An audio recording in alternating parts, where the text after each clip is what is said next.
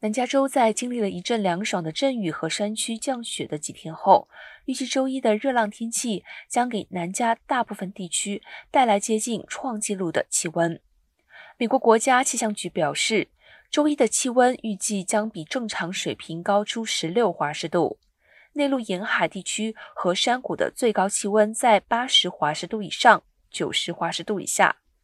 美国国家气象局建议居民保持水分。穿着宽松轻便的衣服，并限制在户外的活动，尤其是在一天中最热的时候。切勿将儿童和宠物留在封闭的汽车中。洛杉矶县和市官员表示，可以使用冷却中心和其他公共设施区域来协助民众避暑。